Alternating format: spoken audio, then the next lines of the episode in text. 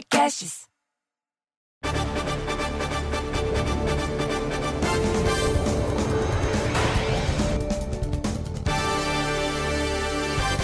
Vamos falar do primeiro assunto que chocou o Brasil. Como é que pode ser mau caráter, coração gelado, até preconceituoso mesmo, de não dar nenhuma estaleca pra Xepa, Lucas? Eu tô falando Lucas. Ti- Tira o Paulo Guedes daí, pra mim todo mundo tem que ir pra. Vamos começar logo o jornal. É carnaval, tem bloquinho pra eu daqui a pouco. Eu tô que nem o Guilherme quebrando a maçaneta da porta do quarto do líder pra sair cheio de glitter pra ser assaltado na rua. Vamos lá. Vamos a um giro de notícias pelo Brasil.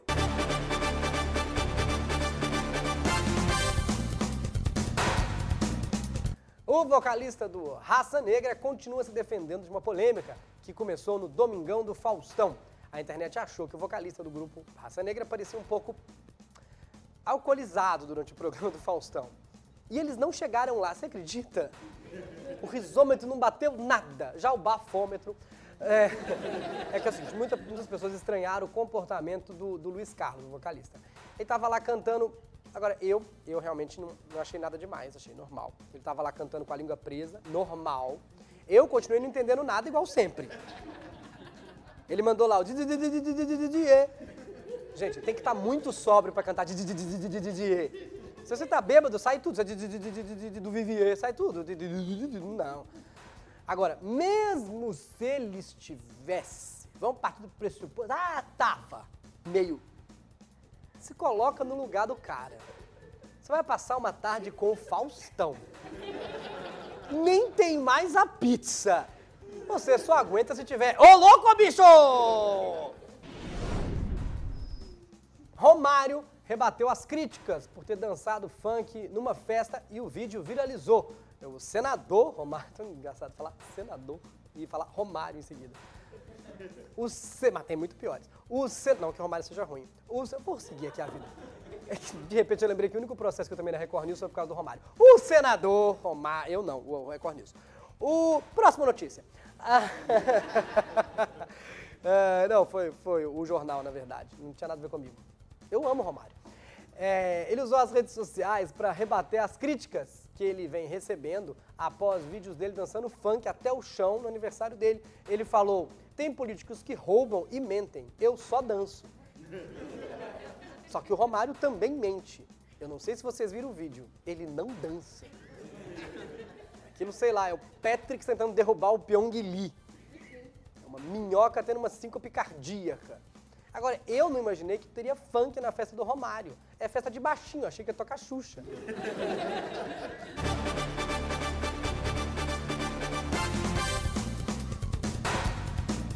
Suzane von Richthofen, condenada pela morte dos pais, como se você não lembrasse quem é. Em um momento, alguma pessoa estava falando com a outra e disse Richthofen, e o outro respondeu, eu conheço, não visitei essa cidade, não é na Alemanha? O seu de lá é ótimo. Não, Suzane von Richthofen se matriculou na faculdade de turismo. Ela foi aprovada no SISU, que agora significa se Suzane entrar nessa faculdade, eu saio. Se Suzane estiver na minha sala, eu não durmo na aula. Se Suzane me pedir cola, eu dou, claro, tá louco? Eu tenho várias dessas, viu, gente? Podia continuar 15 minutos de jornal. Ela vai, ela vai cursar gestão de turismo no, no IFSP em Campos do Jordão. E no dia 2 de abril, estreia nos cinemas a adaptação do livro com a história da Suzane von Richthofen. Mas não vai ser um filme só, não.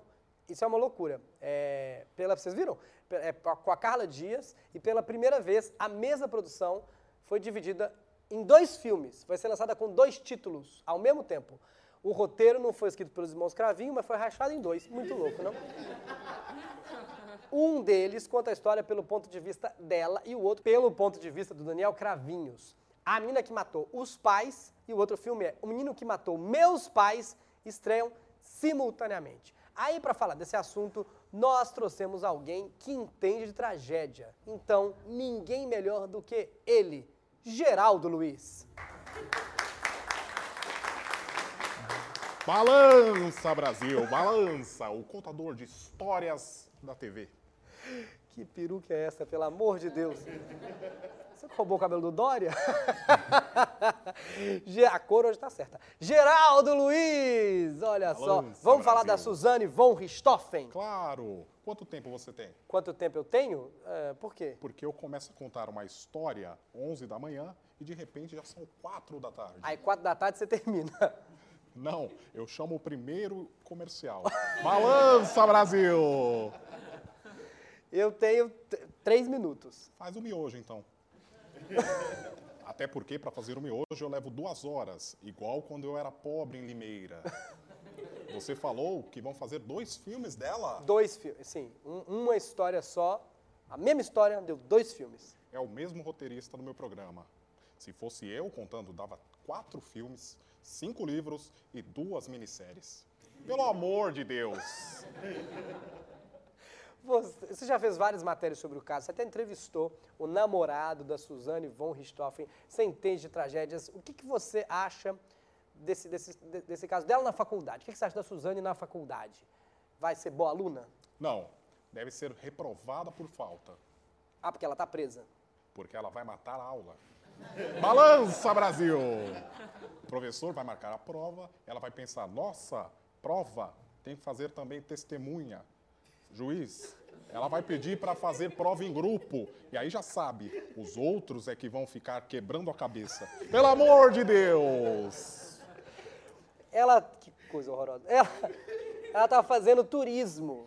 Você acha que ela vai ser uma boa guia? Maravilhosa, melhor curso. Ela tá lá explicando o tu- o turismo.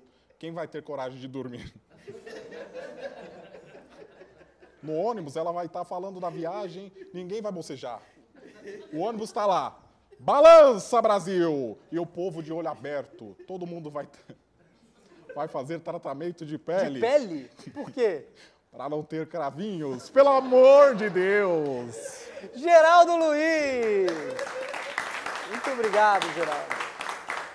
Quanto tempo deu? Quanto tempo deu aqui? Isso. Três, cinco minutos. Mas eu nem comecei. Balança, Brasil! Eu vim contar a história desse menino que nasceu em Minas, quis fazer sucesso no YouTube e tá fazendo a versão pobre do Greg News. Esse menino é Bruno Mota! Geraldo Luiz, senhoras e senhores. Vamos a um giro de notícias pelo mundo.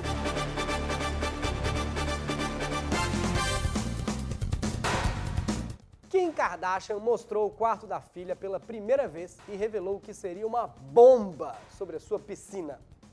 A notícia é: ela nunca usou a piscina. E a internet tratou isso como uma bomba.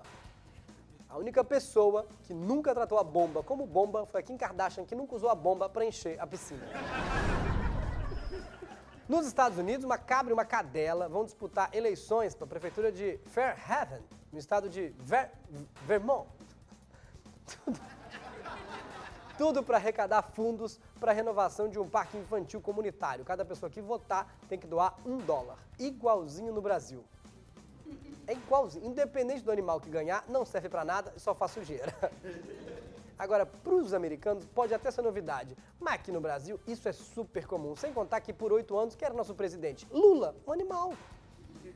Em 2018 mesmo, por exemplo, o segundo turno foi entre o cão e um jumento.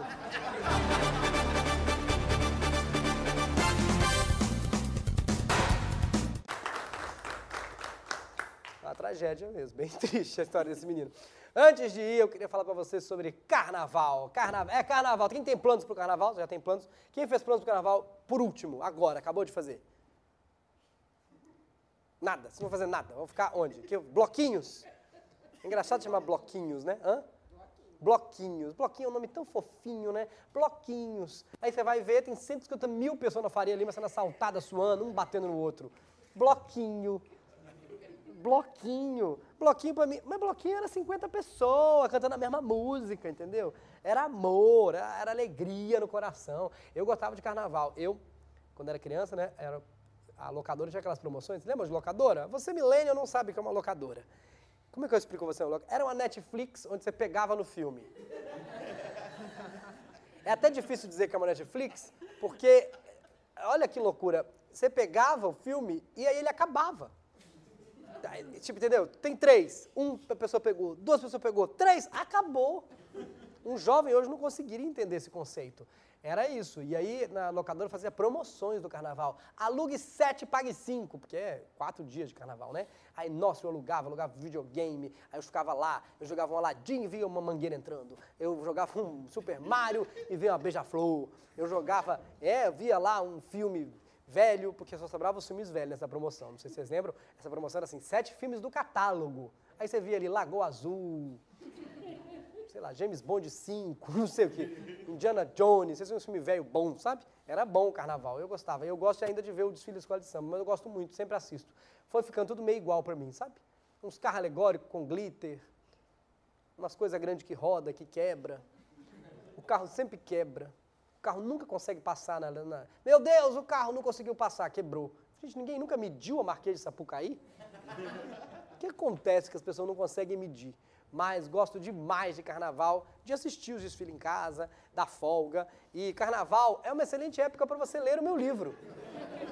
Compre meu livro, 365 pílulas de humor para te colocar na real. Aprenda a rir de si mesmo, é o que os outros estão fazendo.